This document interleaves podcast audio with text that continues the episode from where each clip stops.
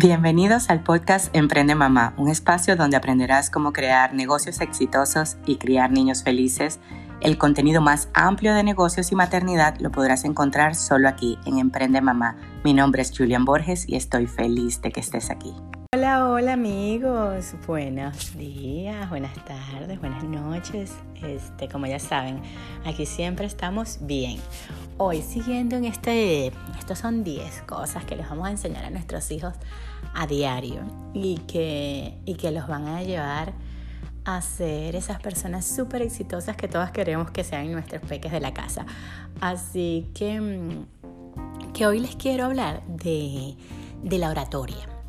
Esta, esta forma de expresarte a nivel vocal, que no solamente expresa a nivel vocal, que hay que saber respirar, que hay que saber hilar ideas, que hay que tener cultura general y que tienes que dejar atrás el miedo al que dirán.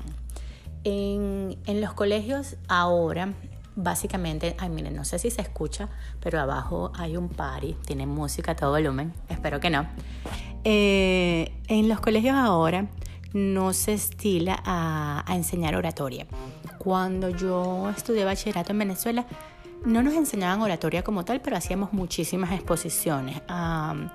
claro, obviamente esto lo hablo desde mi experiencia. Ashley está apenas en segundo grado. Y Sebastián no ha empezado eh, colegio regular, él está en homeschooling 100%. Pero enseñarlos a hablar, a expresar ideas, esto es algo que que su papá, tengo que decir que su papá Alejandro es el que los enseña todas las noches. Antes de dormir, ellos crean una historia. Nosotros leemos, eh, al leer todas las noches, les da la facilidad de tener vocabulario, de tener ideas, de saber cómo hilar.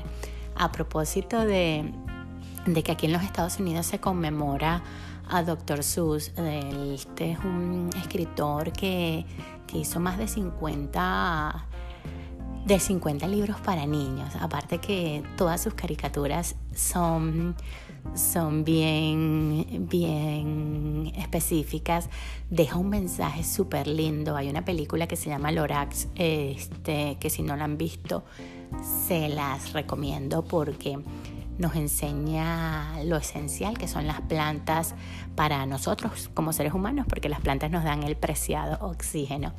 Así que es una, es una de mis películas hay preferidas para verlas con ellos cuando les quiero enseñar que, que, todos necesitamos de todos y que, y que vamos juntos en este camino que estamos construyendo. Así que la oratoria, volvemos al tema de la oratoria, disculpen este, este pedacito. Bueno, la oratoria es el poder de hablar, de respirar, de darte a entender, porque es que muchas veces la gente dice, oh, es que sabe hablar bellísimo. No, no es que no, pues, pues, tienes que dar tu mensaje. Y la verdad es que el mejor orador no es el que tiene un léxico súper buscado, unas palabras así que tú no entiendes. El mejor orador es aquel que capta la, ay, se me ha enredado la lengua, que capta la atención de, su, de su público. Y su público puede ser un niño de primer grado, un niño que está aprendiendo este, a caminar, como puede ser una persona súper super leída e ilustrada. Así que, que si están todos en la misma audiencia, tienes que tener la capacidad de entretener al pequeñito y entretener al, adulto mayor. Así que en, en, el tema de la oratoria, como ya saben, estudié comunicación, es importante que ellos aprendan a respirar, que aprendan a pararse con, con una columna erguida, que eso les demuestra seguridad y les da mm, una postura erguida, le da a todo tu cerebro, a toda tu anatomía, hormonas de que, de que estás confiado, que estás confiado en lo que estás diciendo, conocedor de un tema para, para poder hablar y, y generar credibilidad. Tienes, tienes que conocer, entonces les despiertas la curiosidad por aprender cosas nuevas. También es importante cómo te ves, eh, cómo te ves físicamente, ya, ya sea con la ropa que andas puesta o si estás cómodo, aunque ustedes no lo crean, el estar cómodo te hace, te hace ser, ser más creíble. Yo no sé si a ustedes les ha pasado que, que de repente ven una persona que te dice, oh my gosh, está súper elegante, pero es que no le estoy entendiendo lo que me está diciendo. Y es porque no está cómodo o cómodo dentro, dentro de esa ropa. Esto pasa mucho en Venezuela, en el Miss Venezuela, en donde la mayoría de las misses, si ustedes se ponen a ver, ellas se la pasan en ropa deportiva porque están haciendo ejercicio y comiendo saludable y pues hacen para, para tener ese cuerpo. Y cuando les toca andar en tacones, ya han practicado la pasarela y todo eso, a veces como que el tanto aparataje se les nubla la mente.